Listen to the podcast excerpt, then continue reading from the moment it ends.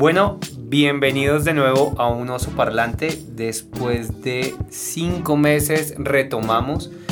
Después de cinco meses de viajes, de cambios de lugar, donde en este momento debe estar comenzando a aparecer, llegamos a el episodio 26 del oso parlante. Hoy tengo, como siempre, un amigo. Eh, lo conocí en el colegio, no estudiamos juntos, estudiaba con una de mis hermanas. Eh, lo veía de vez en cuando por ahí molestar.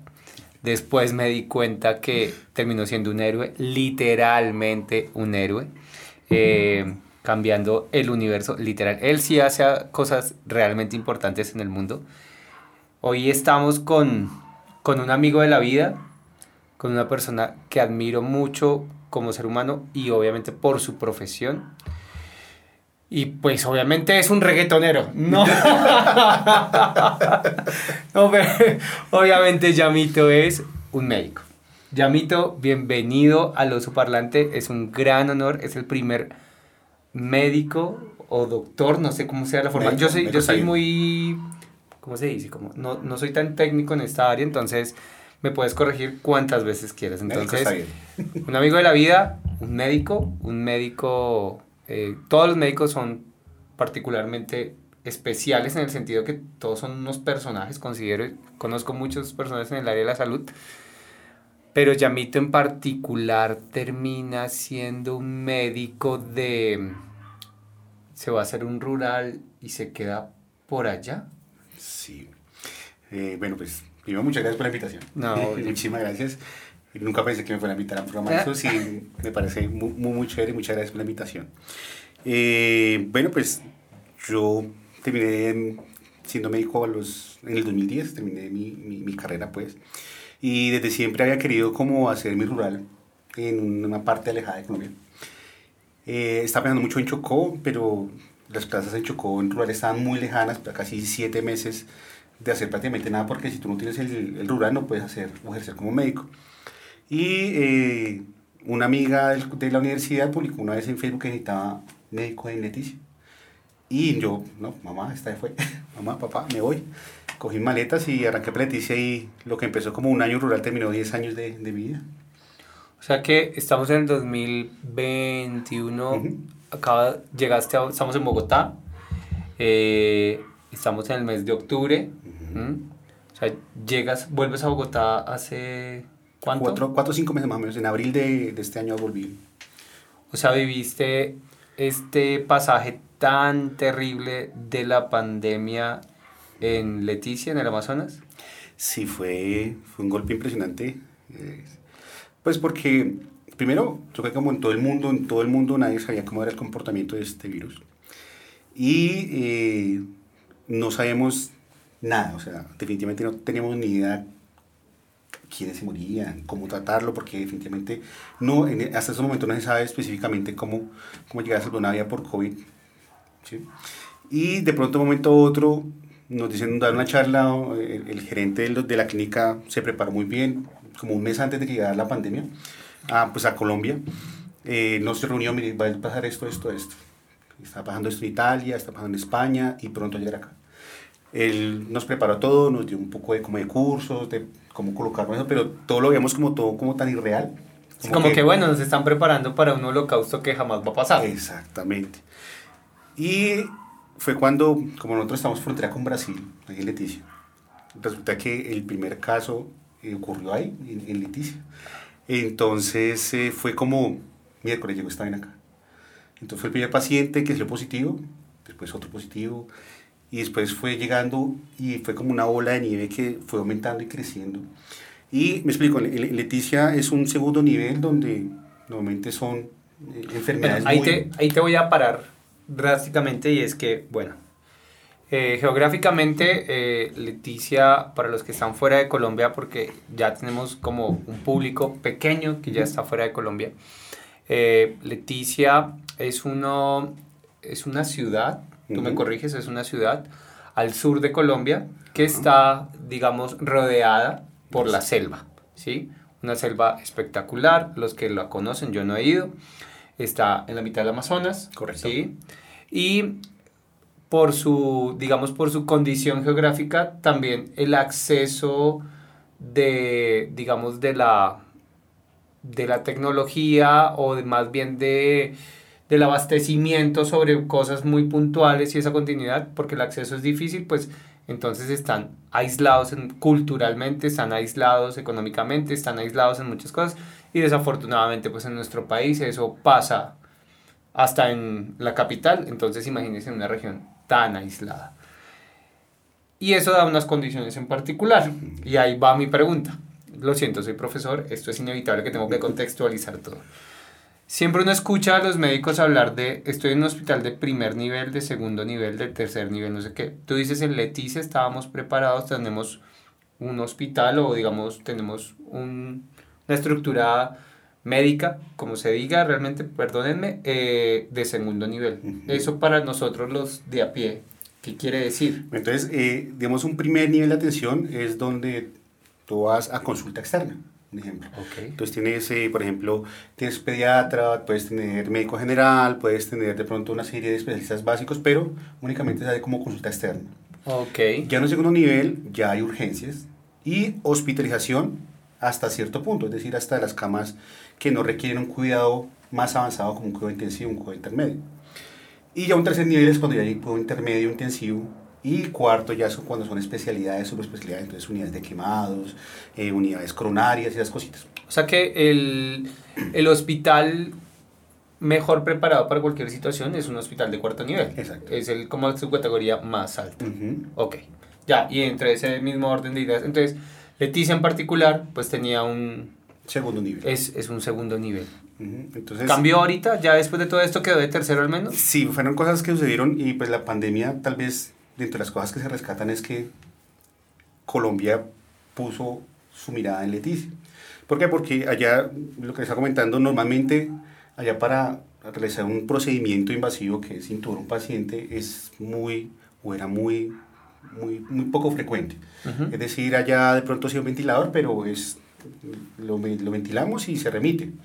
Pero era muy, muy poco frecuente, es decir, si uno tuvo a un paciente a la semana era... Algo muy... Exacto. Y lo mismo las personas que fallecían en hospital, las personas que fallecían en, en, la, en Leticia era como una para cada 15, 20 días.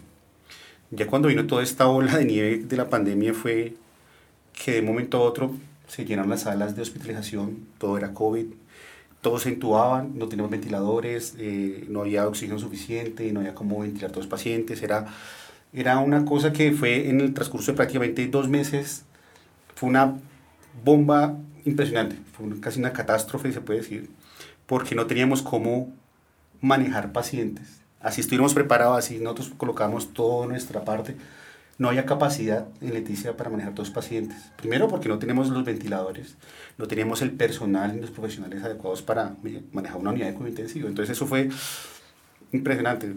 Todo el momento eran llegando pacientes, eh, intubando.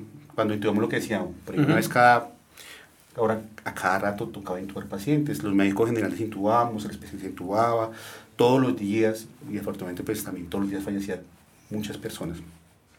Y entonces fue un cambio radical en todo, ¿no? Entonces antes era como la tranquilidad y ahora fue como todos los días. Pero igual de todos modos antes de la pandemia sí había una, una infraestructura, digamos, a nivel de salud como con un déficit, ¿sí? O sea, de todos modos, sí, no es que, o sea, bueno, voy a ser de abogado del diablo.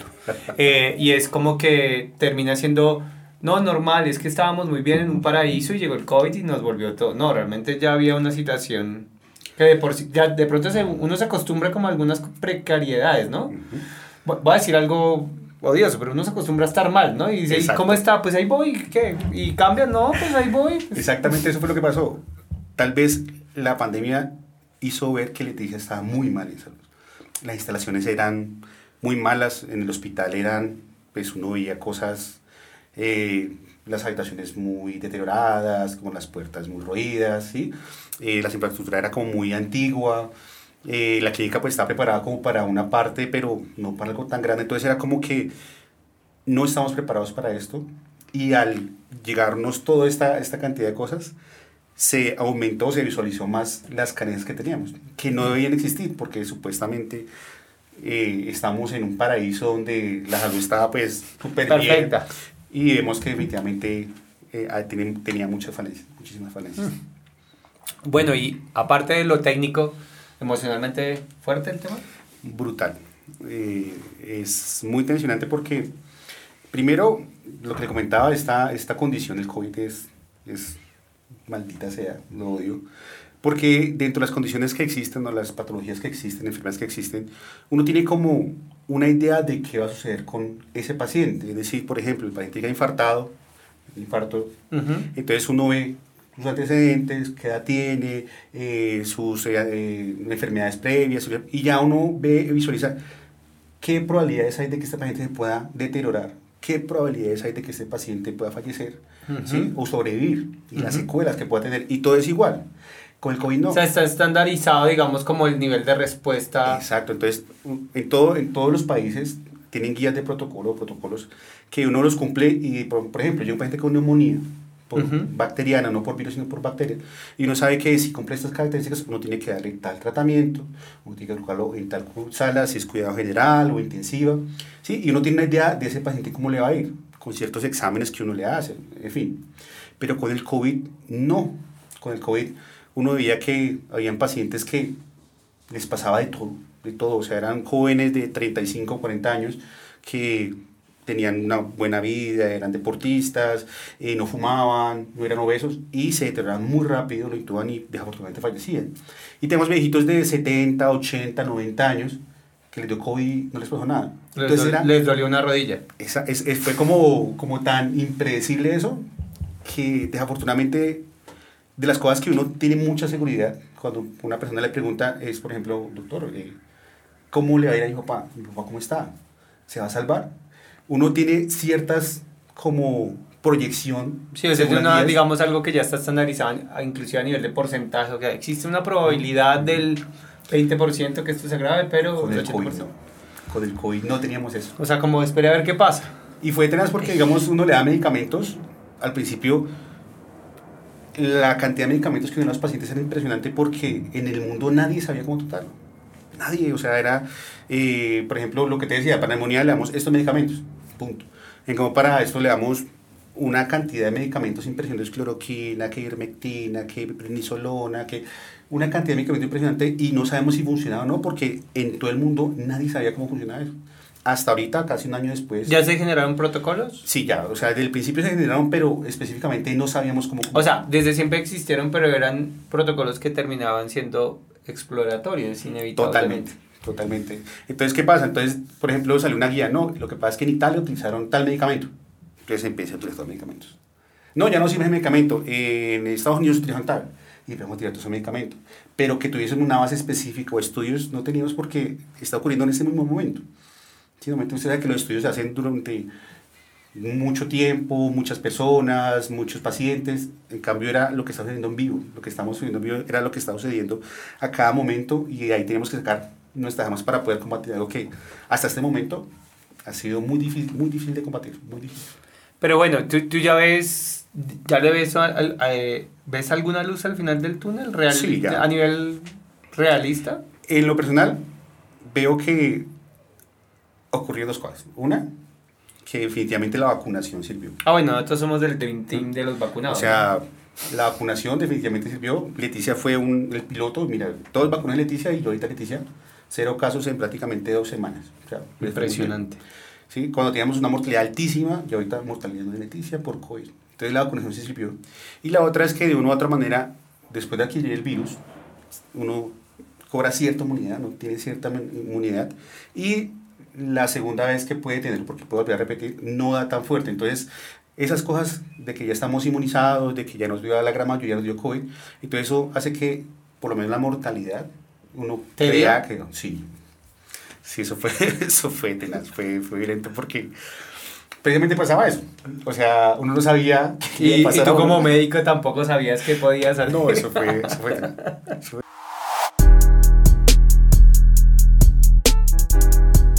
Fue tenaz porque, digamos, el, como todos, yo creo que todos sufrimos la pandemia que tocó aislarnos.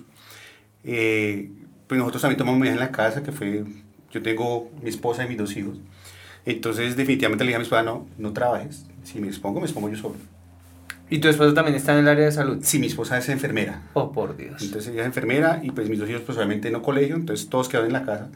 Y yo lo que hacía era tomar todo, o sea, hacer todo el protocolo de, entonces llegaba allá al hospital, me cambiaba de ropa, atendía el día, o sea, con las medidas de protección, el super disfraz sí, que sí, se coloca. Sí, sí, Terminaba uno, eso lo desechaba, eh, yo me cambiaba de ropa y cuando llegaba a la casa prácticamente me desnudaba en la calle, entraba en calzoncillos. No puede hablar a mis hijos ni a mi esposa, sino fue como, ella me dejaba como el balde con jabón ahí, entonces yo metía todo ahí, pasaba derecho a bañarme y ya después, desde el segundo piso, porque no estaba con ellos, yo los saludaba como que, hey, ¿cómo están? ¿Cómo les fue? Ya, o sea que igual, de todos modos, durante un tiempo largo, cero abrazos y cero... Cero abrazos. Eso fueron prácticamente eh, marzo, abril, hasta mayo, que mayo me dio más o menos, eh, que me fue cuando me dio COVID. Entonces fue como...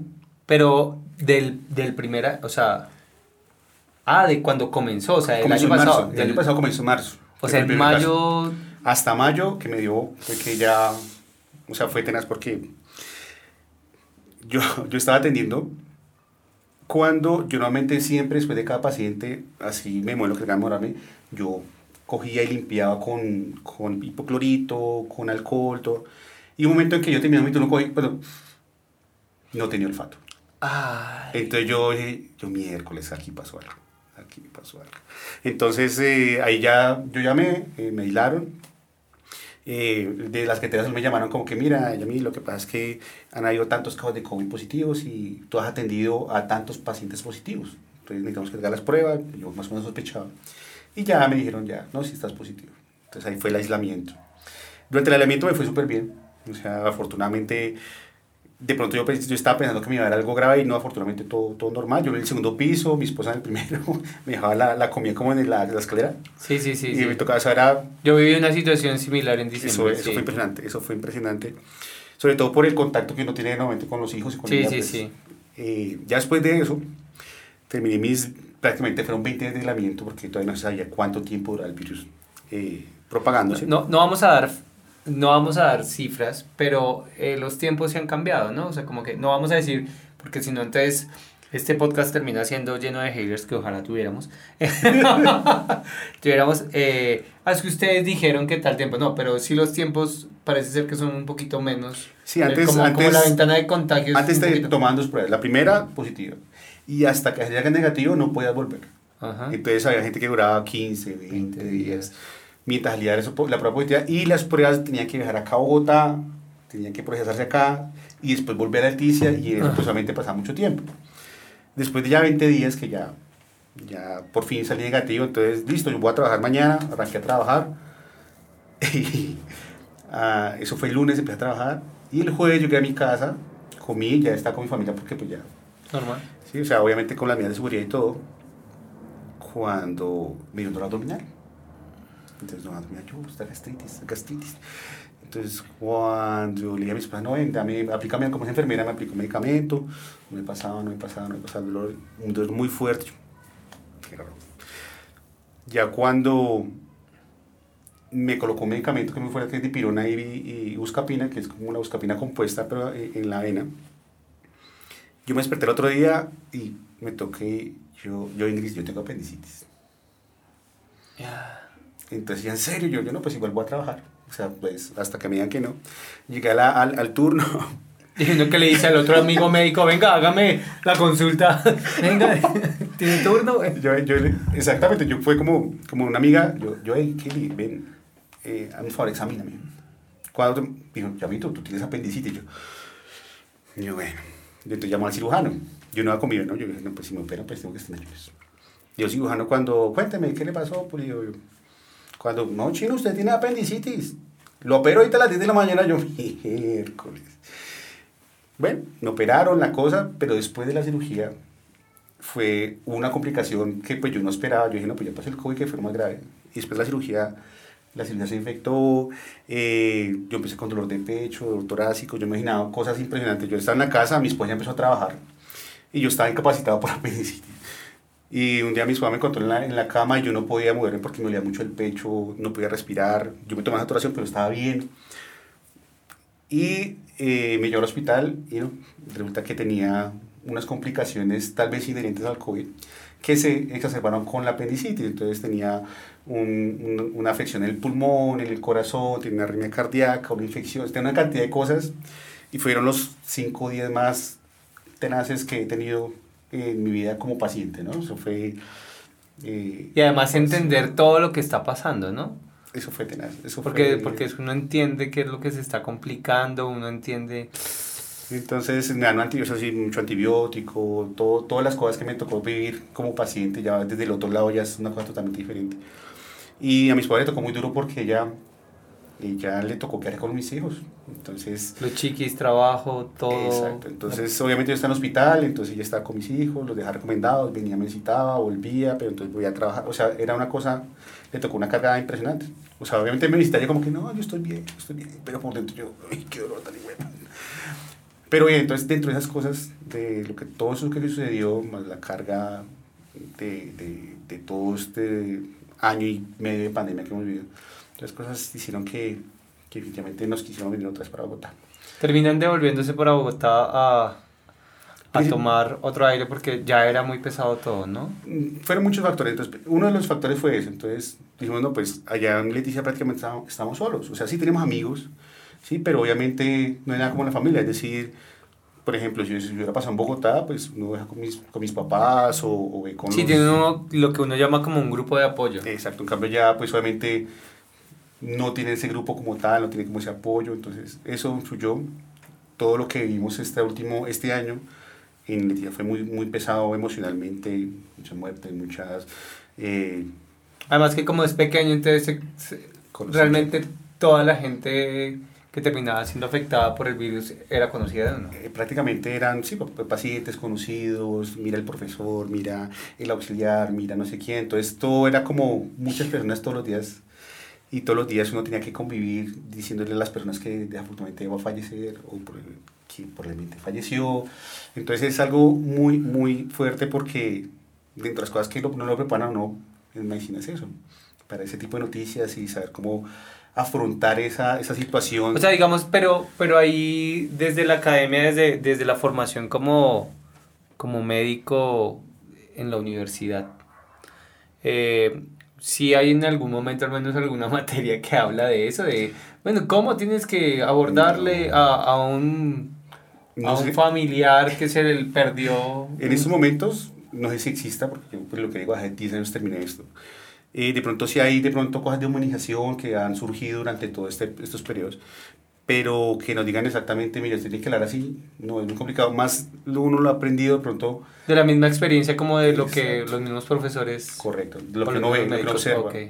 Y es muy fuerte, o sea, por más que uno vea fallecer, suena crudo, pero por más que uno vea fallecer muchas personas durante toda la vida. Eso no, uno no se acostumbra. Uy, eso es, eso es muy fuerte y de pronto sí esa persona manifiesta de, no sé, tristeza, llorando. Y algo emocional además. Uy, eso es muy fuerte. Entonces, todas las cositas que sucedieron, todas esas cosas, lo que pasó con, mi enfermedad, eh, lo que pasó con todo el COVID. Mi hijo tiene un trastorno de lenguaje y ella no, Ana ya no mejoraba porque, pues, desafortunadamente no hay, eh, o no tenemos tantas experiencias como hay acá.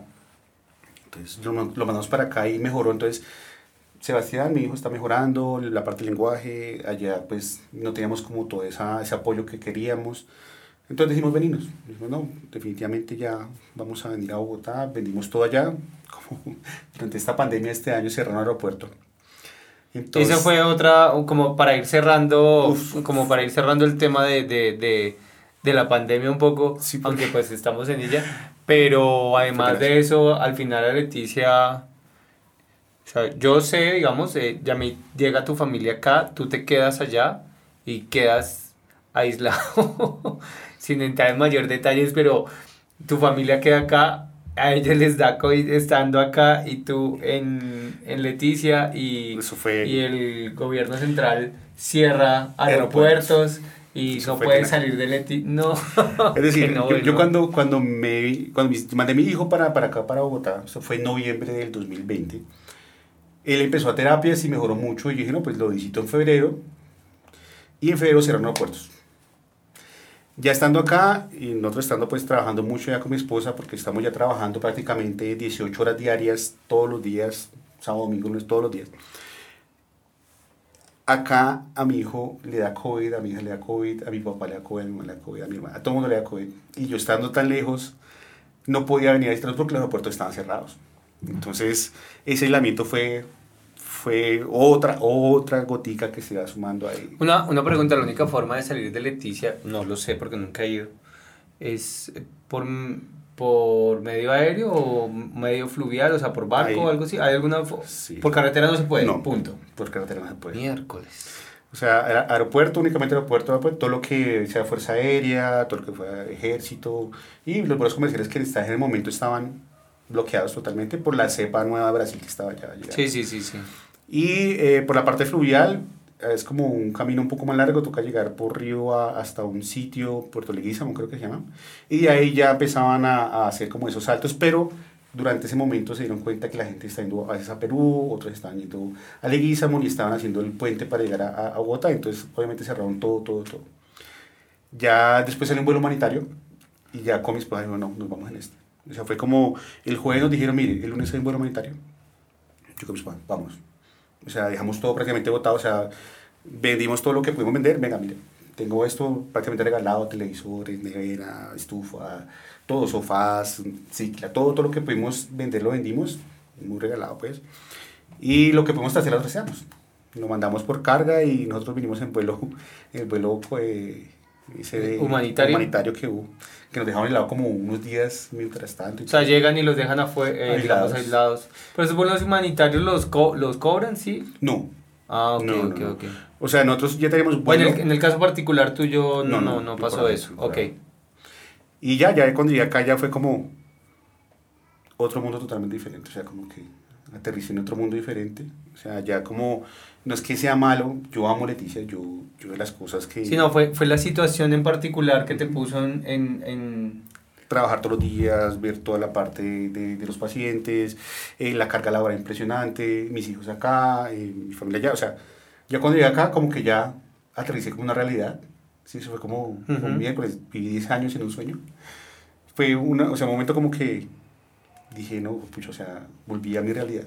Y bueno, ¿y Bogotá muy hostil volver a, a, a Bogotá? Y... Pues obviamente entendiendo que fue difícil todo lo de la pandemia, pero intentando de recordar un tiempo previo a, a, todo esto, si es hostil. Algo que me, que me, sorprendió mucho de Bogotá es... Eh, yo hace mucho tiempo no viajaba en Transmilenio, o sea, en Transmilenio yo no, hace mucho tiempo, porque vine acá y prácticamente era mi casa, al aeropuerto, al aeropuerto, viajar y esas cosas. Y con mi esposa una vez entramos a Transmilenio, yo pues orgulloso de Transmilenio, Transmilenio es, es muy chévere. y cambió totalmente todo, o sea, fue, primero pues solamente toda la parte del uso de medidas de protección, toda la cosa, y otra parte fue todas la, las personas que subían pidiendo plata, cantando, con los chinos, con los o sea, fue como una carga emocional muy fuerte para mi esposa, para mí fue, fue grande. sí, es que, eh, y es que, perdón te interrumpo, es que lo Transmilenio termina teniendo un, un cambio muy, no sé, creo que acelerado. Yo, yo también debo confesar que no soy yo no soy usuario de Transmilenio hace, no sé, unos 5 o 6 años. Eh, por ahí, esporádicamente, lo, yo creo que la última vez que utilicé Transmilenio fue hace unos 3, 4 años. O sea, yo prefiero andar en bicicleta, aguantarme el aguacero más berraco. Y si voy con, con mi familia, pues buscamos otro, otra opción de transporte cuando no vamos en carro. Eh, pero sí siento que, porque para mí Transmilenio era algo, a mí me parecía chévere, yo, yo iba de portal, esto va a sonar chistoso, pero yo iba de portal a portal, cuando salíamos con Steffi y íbamos, teníamos que hacer una vuelta, comprábamos algo para comer, una gaseosita, una agüita, nos sentábamos adelante y disfrutábamos en la hora y media de Transmilenio cogiendo uno que parara en todos lados, porque pues era hasta... Hasta sabía uno que cuánto tiempo se iba a demorar y realmente no tocaba lidiar con nada de seguridad, o sea, uno iba súper relajado. Y la cultura, ¿no? O sea, la cultura, claro que ya hablo de muchos años más atrás, ¿no? Sí, no, pues yo también. Cuando era como, como, no, la fila, no, la fila se respeta y Sí, no, que la señora, no, señora, siéntese acá, por favor. Sí. O sea, era muy chévere, era, la gente era como muy culta, como que cuida la cosa. Ahorita no, ahorita es como que salve el que pueda, empújese todo el mundo, todo el mundo grosero. Eh, sí, o sea, hay inseguridad, hay vendedores ambulantes todo el tiempo. Sí cambia mucho, mucho, mucho esa parte. Pero igual yo amo Bogotá también. O sea, Bogotá es aquí uno consigue lo que quiera, cuando quiera. Restaurantes, comida, no sé, cosas de tecnología, lo que tú quieras lo consigues a la mano. Centros comerciales, cine. En Leticia no hay cine. ¿No hay cine en Leticia? No, no. Entonces, siempre que, por ejemplo, cuando yo venía a visitar a mis papás. O sea, pero no hay ni siquiera un cine pequeño, una cosa, un, un, un Hubo como una cosa que colocaban silla Rimax y colocaban un proyector, pero ya, o sea, era como, como ese el cine. ¿Qué población tiene Leticia aproximadamente? Yo, pues yo cuando llegué, en todo el Amazonas había como 90 mil personas, yo creo. Y Leticia tendría por ahí 70 mil, yo creo. Y Chino Fran, el que edita, por favor, nos bota ese datico de cuántos Chino Fran nos va a ayudar ahí. sí, de la población, sí, no, yo no sé, yo no sé cuánta población, la verdad. Igual toda la, mayoría se concentra en Leticia. Sí. Sí, de resto en, los, mm, los, corregimientos y los rurales dispersos eh, no superará 2.000 personas, 5.000 personas. Por, es que 90.000 personas, pues poca gente. Es, es, eh, la densidad poblacional es la menor y todo, pues por la cantidad, porque es una pues por el espacio tan grande. Y Leticia es muy pequeño, o sea, es, muy pequeño. Eh, hay que a Leticia, que Tabatinga y Leticia quedan pegadas, son hermanitas, y de pronto por eso se ve un poquito más grande, pero Leticia como tal es, es pequeño. Tú llegas a toda esta historia de ser médico, pero yo te conozco hace... no sé. ¿En qué año se graduó su merced? no me acuerdo, como el 2002. Ok, listo. Entonces yo debo conocerlo como desde el 99. Más o menos, Algo así, te debo conocer. O sea, uy, hijo de madre, hace 20 y punta.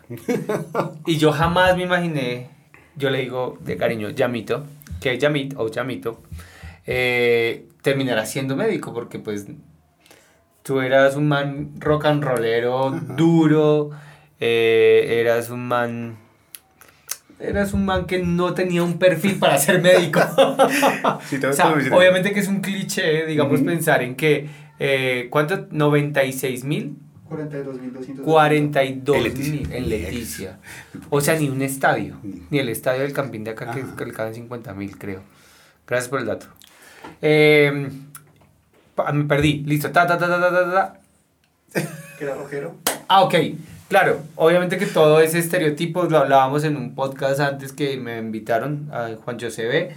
Em, hay un cliché, digamos, hay un estereotipo, pero igual dentro de, las dentro de las habilidades y lo que tú hacías cotidianamente, yo te veía en el mundo de la medicina. ¿Por qué Yamito termina de un día para otro, que es como mi visión y creo que de mucha gente que estaba cerca tuyo? porque no, no lo digo solo yo, sino gente que realmente eran amigos tuyos que andaban para arriba, para abajo, dicen, ¿por qué de un día para otro usted termina siendo médico? Mire que yo, yo desde siempre quería ser médico. Siempre desde niño. Pero ¿por qué nunca nos dijo? Porque son cosas que pues uno no dice, yo quiero ser médico, ¿no? O sea, son cosas que, que uno tiene y, yo siempre dije, o sea, desde pequeño dije, yo ser médico. Una vez, estamos como en séptimo, sexto, séptimo, y yo ya, pues era Sexto séptimo de bachillerato, no de la universidad. bachillerato. Yo, pues ya estaba mechudo, sí, me gustaba, pues, mucho como el rock, el, rock, el metal, el punk, todas cositas, que, pues, a mí me gustaba mucho. Que todavía, El arte, todavía me gusta. Amo el rock el metal, punk, todo lo que sea. Y una vez en clase, dijeron como que, bueno, vamos a ver sus proyectos de ideas. Entonces empezaron así por cada uno, entonces, ¿no? Que ingeniero, que veterinario, cada uno como, como, como cosita. Yo estaba muy seguro de lo que quería de siempre. Entonces yo fue como que, a ver, Yamit, ¿y tú qué quieres ser cuando salgas del colegio, no? Quiero ser médico. Entonces todo el mundo como que, ¡wow! O sea, fue una risa todo Bur burlona. Burlona de todo. El profesor riéndose. Todo. Yo, yo, no, pero es que es en serio. Quiero ser no, pues qué profesora. no, pues, yo quiero ser médico. O sea. Y ya ahí como que yo, yo bueno, está bien, no voy a volver a compartir mi sueño porque me lo destruyen. No, igual yo siempre lo quería hacer. Ya cuando salí, eh, de una vez yo empecé a presentarme a las, a las universidades de medicina y, y pasé y... Pues, ¿Y ya? O sea que realmente era porque alguna vez alguien te preguntó, o sea, te preguntaron en una clase, lo contaste, se burlaron y dijiste, no, yo no vuelvo a compartir mi sueño porque pues no. O sea, ni siquiera tampoco era trans, yo, yo todo lo vuelvo trascendental. No, no simplemente yo quería hacerlo y punto. O sea, es como decir, no sé, como usted quiere hoy eh, de cenar café con leche, pero usted no lo dice todo, todo el mundo quiere café con leche hoy, quiere, ¿no? Son cosas que simplemente suceden y usted las, las planea y sucede. Por ejemplo, usted si quiere café con leche, usted va y prepara el café con leche y listo. No tiene que, decir, que, decirle a todo el mundo. Y era lo que yo sentía, era como algo muy normal para mí, yo quería ser médico y punto. ¿Y quería ser médico bajo la dinámica eh, de querer salvar vidas? ¿O te parece interesante? ¿O había alguien en el área de medicina en tu familia? O sé que el colegio donde tú saliste hay muchas personas que se fueron para el área de la salud. Eh, no sé, fue, fue algo como, siempre quise como o si de pronto la imagen del médico que pues, tenía para esa época era como que la persona que ayuda a las demás. Pero eso, sí era, eso sí era inherente en ti todo el tiempo. O sea, sí, es como. Tú siempre fuiste como el amigo, el, como el amigo fijo que uno dice: Este man, si me puede ayudar, me ayuda. Y si no, mira a ver cómo lo soluciona. Entonces, es una manera bonita de ayudarles a controlar a las personas, de lo que sentía. O sea, digamos, una persona tiene el dolor, oiga, qué chévere poder tener algo para brindarle ayuda con ese dolor. Sí, era como, como eso es lo que siempre me movió a mí. Y lo que decía, digamos, lo de Leticia, el momento donde más necesitan médicos es en las áreas rurales. Sí, o sea, yo hubiera podido decir, no, pues yo me quedo en Bogotá, me quedo en Chía, pero no, yo quería ir a eso, yo quería llegar a un lugar lejos, y ayudar a la gente porque lo necesita. O sea que además de esto, porque bueno, ahí uno, uno tiene muchos detonantes o muchas cosas que lo motivan a, a hacer cosas o elegir una profesión, ¿sí? En el caso particular mío, cuando después de muchas cosas termino estudiando publicidad, eh, mi objetivo era realmente hacer como comerciales, esa era, mi, mi razón de ser, era eso. Y por ahí pensaba que hacer publicidad social, pero era como un tema como de moda en su momento.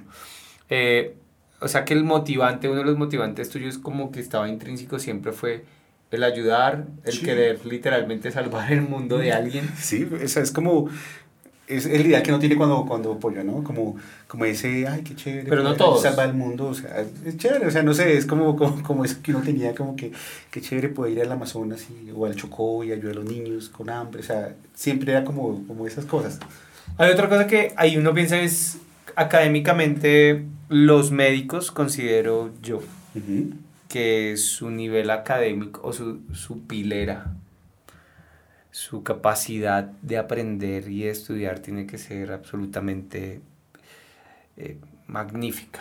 Más que cualquier otra profesión, creo yo, o sea, más que cualquier otra profesión. Eh, juegan con la vida que las otras personas. Podrán decirme lo que quieran los ingenieros, muchas cosas, o otras áreas que posiblemente se sienten, pero siento que es algo que mi total, mi total admiración. Em, yo jamás lo haría. Dentro de esa lógica, su merced fue súper pila en el colegio. No. Yo digo que, o sea, para estudiar medicina o la carrera que usted quiera, simplemente es constancia. O sea, no es el superdotado, el superpilo, no. Es tener constancia. Es decir, a nosotros nos ponían leer artículos en inglés que el nivel de inglés que yo saqué del colegio era muy básico, muy, muy coquito. ¿Hay little? A little. o sea, era, fue muy y de un momento a otro dicen, mira, tienes que leerte este artículo en inglés para mañana del New England Journal of Medicine que tiene 50, no sé cuántas páginas. Y como que... ¿En qué semestre estaba? Ahí ya estaba en sexto semestre, pero igual yo...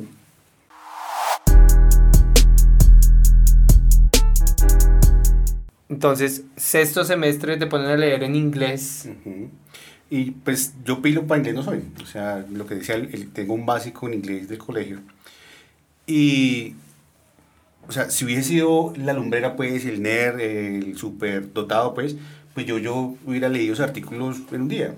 No, o sea, fue toda la noche que tocó eh, con diccionario traducir cada palabra. Sí, porque que Google Translator ni que nada. O sea, era todo, traducir todo el artículo paso por paso, ¿sí? Y es constancia, o sea, es simplemente me toca hacer esto, lo tengo que hacer y punto. ¿Sí? Toca, por ejemplo, toca madrugar, toca trasnochar, toca presentar parciales, toca presentar trabajos, presentar exposiciones. Entonces uno, de tanta constancia que tiene, tanto que uno está haciendo todos los días, todo el tiempo, y pues las ganas de llegar a, a, ser médico, pues es, es, eso. Si fuera por que los médicos son súper dotados o sí, pues estarían en la NASA, no sé, o en otras universidades en otra parte del mundo, pero la mayoría de los médicos que terminan medicina es porque fueron constantes. Sí, o sea, es porque quién es. O sea, no es, no es, no es solamente la pilera. O sea, no es solamente. No es solamente, o sea, por eso aclaro, no es, no es suficiente ser pilo y ser un tipo muy inteligente o una persona muy inteligente, chico, chica. Eh, sino tiene que estar acompañado a es, en, de esa constancia. Total. Para poder, digamos, llegar a ese punto final de poderse graduar. Mira que esa pregunta, esa pregunta me la han hecho muchas veces. Todo el mundo, no, es que ustedes son eh, no sé qué nivel de internet. No, yo no, no es eso. O sea, cualquiera puede hacer lo que quiera hacer. Siempre cuando usted quiera hacerlo y haga lo que tenga que hacer para hacerlo. En mi caso, pues, digamos, a mí me tocó durísimo porque yo matemáticas, uno dice, no, medicina no tiene matemáticas. Fue matemáticas, biomatemáticas, estadística, bioestadística, física de estado vivo, hemodinámica, una cantidad de matemática. Obviamente, obviamente si hubiera sido muy aplicado en el colegio, se te hubiera facilitado un poco más. Sí, pero entonces ya tocó otra vez desde cero aprender y hacerlo, porque si no lo hago, pues no paso. Entonces es estar muy escalando escaloncitos pequeñitos, muy grandes, sí, más bien escalones muy grandes, pero cogerlos firmes. ¿Y te tomó más tiempo de lo normal terminar la carrera? Eh, no, seis años. ¿Seis años? Seis, años. O sea, hiciste todo como al, a la, al tiempo que necesitabas. Sí. Específicamente. Sí, o sea, fueron seis años, seis años ya era médico. De nuestra promoción éramos casi 100 personas los que empezamos. Y conmigo nos grabamos únicamente, fueron como 16, como 20 más o menos. Sí, no, pero, pero eso sí es un común denominador en, en la educación superior acá en Colombia. Bueno, no sé si, bueno, en Colombia que es el, el contexto que yo conozco como cuando fui docente, sí. Comienzan un número bastante importante y alrededor del 10, máximo el 20% de los que comenzaron en esa cohorte terminan como en esa misma cohorte al mismo tiempo. ¿Mm? Sí. Listo. Hijo de madre. No, mis respetos, total, porque a mí me parece algo supremamente complejo. Y para ir cerrando este espacio de la medicina y esta oportunidad, porque una comunidad como, digamos, como sería Leticia, como otras, donde sabías que había una, una necesidad, ¿por qué no optar por quedar más cerca de la casa eh, para poder eh, seguir viéndote con tus amigos, tener una vida y tener una proyección de carácter, no sé, económica, de estatus, de... ¿Por qué ir a complicársela más, Yamito? O sea, un despechado, me voy, no, tampoco. quiero irme, O, qué fue? fue, digamos, fue, vamos a enfrentarnos contra el mundo, como dando el golpe con la real, que la realidad para muchas personas es eso, estar allá en el monte, con chicos aguantando hambre, educación, etcétera, todas cositas. Pero ya después de que, de que llegué a, a Leticia, me enamoré de Leticia, o sea, fue la tranquilidad, las personas, eh, eh, el estilo de vida es totalmente diferente de la ciudad. Por ejemplo, yo cuando llegué a Leticia era como que todo era rápido. Tú, ya, hey, cálmate, aquí todo esto es diferente, vamos a bajar un poquito el ritmo. ¿sí? Entonces uno aprende cómo a bajar el ritmo de la cosa, ¿sí? es como decir el costeño, la suave. ¿sí? Entonces eh, ahí ya me di cuenta que pues vivía muy bien, tenía todo cerca, prácticamente pues mucha gente lo conocía a uno, los bancos, o, ¿sí? Eh, conocí a mi esposa ya, después tuvimos los hijos, hicimos familia, entonces pues ya nos quedamos en Leticia, nos gustó, nos agradó el ambiente, nos agradó pues eh, el ambiente, pues quiero decir, de... Sí, sí, sí, sí, sí, Y, y nada, nos quedamos ahí, aunque el calor sí fue... Sí, sería como lo... Sí, no, pues es que uno rolo, bueno, algunos sí tienen como ese chip de clima cálido, otros les gusta el clima. Además que Leticia el clima es como húmedo, ¿no? Según lo que dice, porque yo no conozco. Caliente húmedo. esa vaina uno siente que la camisa todo el tiempo está... Yo me la pasaba en aire acondicionado en mi casa, me iba para el hospital, aire acondicionado, y así me la pasaba. Pero para yo pasar un tiempo en una habitación donde era muy, muy fuerte, no, no lo hacía. Y bueno, ¿y tus, tus, tus hijos cómo, cómo te ven y cómo en eso de ser médico, ¿es algo normal ya para ellos? Yo creo que es algo normal. Lo pregunto porque, digamos, por ejemplo, eh, Emma, que, que es nuestra hija, ella, digamos, es para ella es absolutamente normal que su mamá tatúe y que, digamos, ella dice que yo hago videos y tomo fotos, y pues sí. eh, pero entonces para ella es normal y para otros contextos dicen, no, eso es muy raro, eso como que no me, no me, no me parece como tan chévere, me parece como anormal para tus hijos es muy normal que tú eres médico, que estás en contacto, que salvas vidas. ¿Entienden eso a ese pues, nivel? No sé a qué nivel lo, lo, lo, entienden ellos. Pero sí, por ejemplo, por ejemplo cuando me decía, o sea, a mi hija no te vayas, papá, yo no, mi hija, tengo que irme al hospital porque apenas que están enfermas y tengo que pues, eh, ayudar, y, ya después de un tiempo ya me voy para turno. Ah, listo, papá, que salve vidas o que cure mucha gente o que salva personas. ¿sí Entonces sí, sí, yo creo que alcanza a tener el contexto, pero ya no es como tan tan fuerte de que, que, no, que te vas a no sé dónde a salvar, no, ya es lo, lo es cotidiano. Y al ser chiquitines que están formados en una familia del, en el área de la medicina, eh, ¿su relación con, con, la idea de la muerte es más racional? No, mire que, digamos, entre las cosas que yo no sé si es por todo esto que ha sucedido. Por ejemplo, mi hija es, le da muy duro eso, le da muy duro la, la muerte. Le, ella, digamos, en la noche delante y ¿qué pasa? Entonces, no, lo que pasa es que no quiero que ustedes eh, nunca se mueran. ¿Qué, qué, pasó? Porque ella como que, no sé si es porque ha tenido contacto con nosotros y que le hemos contado o ha escuchado a nosotros hablar de, de, esos temas. Entonces, no, pero yo quiero que ustedes vivan mucho tiempo. Sí, no, pero creo que es, creo que es un momento de, de la, no sé, ¿cuántos años tiene tu hija? Ocho. Ok, eh, eh, Emma tiene seis y siento que eso que es como también algo de la claro, que comienza así porque ella también se cuestiona a pesar de que nosotros no pues bueno, es que, bueno, estamos rodeados de, de la información muerte por, por todo lo que ha pasado en este tiempo en particular. Y que me gustaría, para irle dando cierre en serio a este, a este oso parlante, es, vi mucho en tus redes, eh, que si tú quieres compartirlas, las puedes compartir en tu Instagram, porque vi mucho en tus redes que haces búsquedas de libros en particular, que estás como súper engomado con el tema de la literatura, de la lectura. Yo te preguntaba fuera de cámaras, decía, bueno, eh, veo que estás buscando libros, o sea, ¿cuántos te lees al año? Y tú me dices, no, yo comencé hace un año. Sí, pero hacer este hobby hace muy poquito con el tema de la literatura. De hecho, pues a mí, cuando era muy chico, me gustaba leer, pues, mientras esperaba ruta, entonces leía algunos libros de fantasía, me parecían chéveres, de Dungeons and Dragons, todas esas cosas. Pero la, el amor por la lectura, sobre todo para la literatura fantástica, todas estas cosas, se perdió durante mucho tiempo de pronto mientras estoy en la selva sí leí algunos libros de Germán Castro Caicedo porque pues habla específicamente de la Amazonía, entonces como que, ay, vamos a leer esto.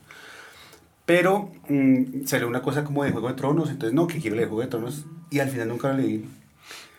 Un amigo me dijo, hey, léete este libro de Mario Mendoza.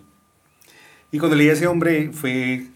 fue Hay un común denominador bueno. en los invitados de El Oso Parlante, y perfectamente puedo hablar que tú eres el invitado número 26 y yo creo que alrededor de unos 15 han nombrado en algún momento en cámaras o fuera de cámaras a Mario Mendoza. Y yo debo aceptarlo que no lo he leído. Es, es Mario Mendoza... ¿Qué es, lo, ¿Qué es, lo, que pasa con... Qué es lo, desde tu experiencia, qué es lo que pasa con... El man es que es muy, muy chévere. Eh, qué pena por el man. no, estamos... No, yo le digo a la gente... Yo, yo veo a gente y le digo, ¿qué hubo chino? Me dice, pero es que tengo 50. Le digo, pues para mí, chino. el, el, el, hombre escribe de una manera tan chévere que eh, hace comprender muchas cosas de una manera muy sencilla. O sea, yo creo que de pronto que lo que tienen que hacer los profesores, yo, yo imagino que usted lo habrá hecho, o sea, hacer entender la cosa más compleja del mundo con palabras sencillas para que todo mundo la pueda entender. Entonces, al leer a Mario Mendoza, él transmite lo que quiere hacer entender. Y es un, y es un, yo dije que no iba a hablar de política, pero quiero preguntar esto, pero es un escritor neutro como los que invitaron ahorita a la Feria del Libro en España, él, o, él, o, si tiene una posición en particular sobre algo. Obviamente lo que entiendo de él es que obviamente él ve la... Él tiene una mirada del país de alguna manera. Sí, o sea, okay, sí tiene una posición. La corrupción, de toda okay. esta gente que roba plata, todas esas cosas. Y pronto eso también lo, lo, lo muestran en algunos libros de cómo ocurren todas estas cosas. ¿Cuál, cuál sería la recomendación para, para Oscar, para el oso parlante, para el Expo Manager? Que viste el de Mario Mendoza y ese fue que, ¿cuál, cuál es tu, o sea, con cuál libro empiezo a ver si me agarra la onda de la lectura? ¿Cuál fue el, el tuyo? El libro que, que, leí por primera vez de Mario Mendoza fue Aquelarre. Aquelarre. Aquelarre. Es chévere, es, es fácil de leer, es lo que, lo que, lo que te digo, o sea, es, uno lo lee y después ya lo quieres soltar y después tú quieres leer más sobre el man y es como adictivo. Aquelarre es, es el término de, de, de la fiesta de brujas, ¿no? Correcto. Es algo así, ¿no? Exacto. Entonces eh, tiene que ver precisamente con esto, le gusta como todas las cosas paranormales, como todo esto oculto. Entonces eh, también nombra muchas cosas sobre esto, sobre una bruja, pues. Ah, Entonces es, es, chévere, es, es, es, muy chévere porque dentro de todas las cosas que, que dice, nos hace comprender muchas cosas de la vida, que uno se encierra mucho en cosas que no, no Hay una cosa que también me pareció chévere de, de, tu, de tu perfil personal, eh, y es que haces este tema de los libros, hablas de ellos, hablas de muchas cosas y también haces unos comentarios específicamente sobre géneros musicales.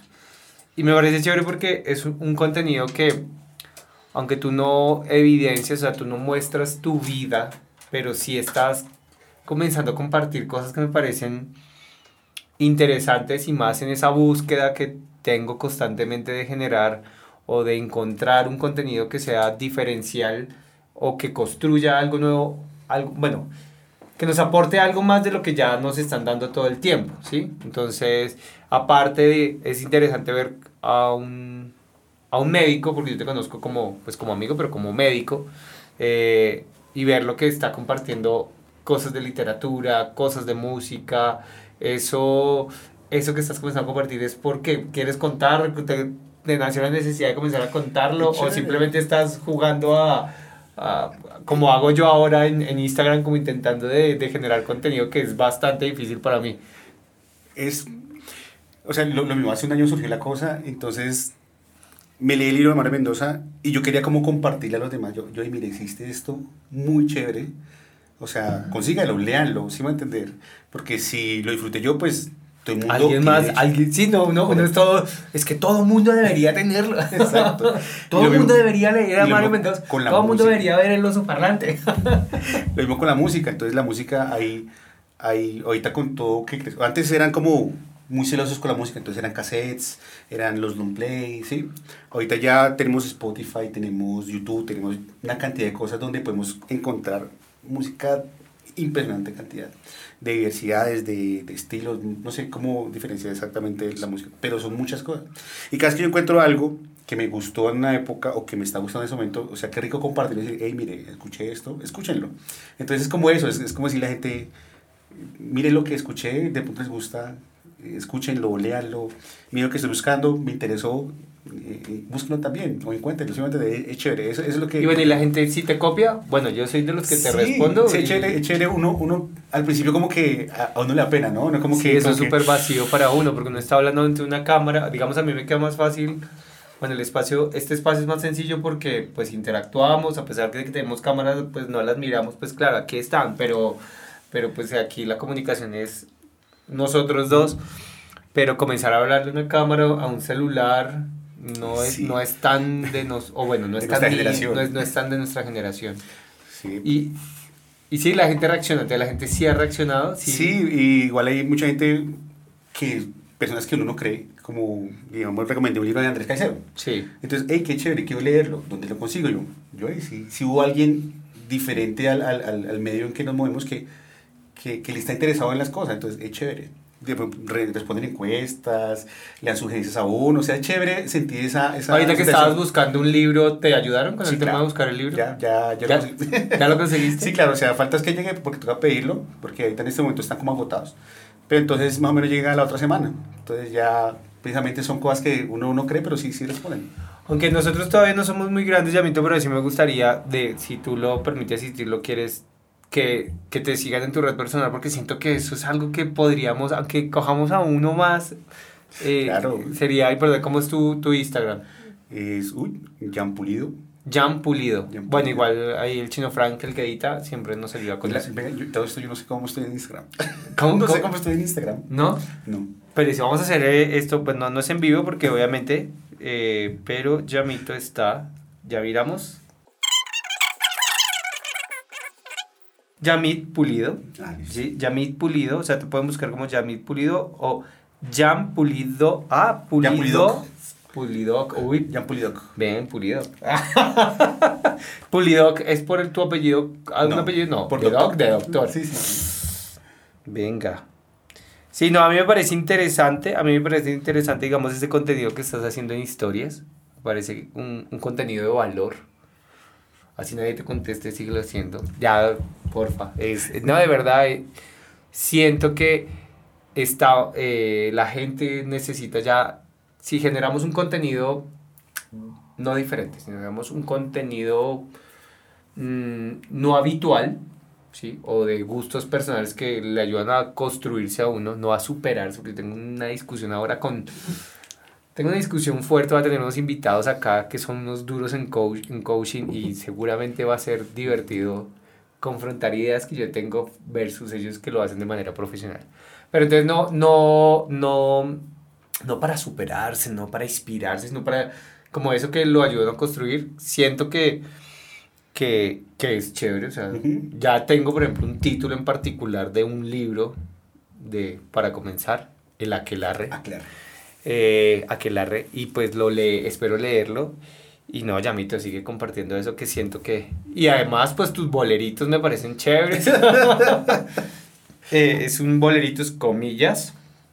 Eh, ahorita le pedimos a Yamito que ponga... Pues diga, por ejemplo, ¿qué bolerito así recomiendas del que tú escuchas? Pues depende para la situación. No, pero un bolerito así, casual. Eh, pues que me guste mucho para un ambiente así casual. Me gusta mucho la música vieja. Entonces, por ejemplo, The Purple o, por ejemplo, Janet Joplin. Entonces es chévere como para, para amenizar el ambiente, es muy, sí. muy bacano. Nuestros haters, que no son haters porque no tenemos todavía, cuando digo bolero, eh, voy a explicarlo tipo plastilina, es como un comentario suelto como para poder decir cualquier tipo de género musical.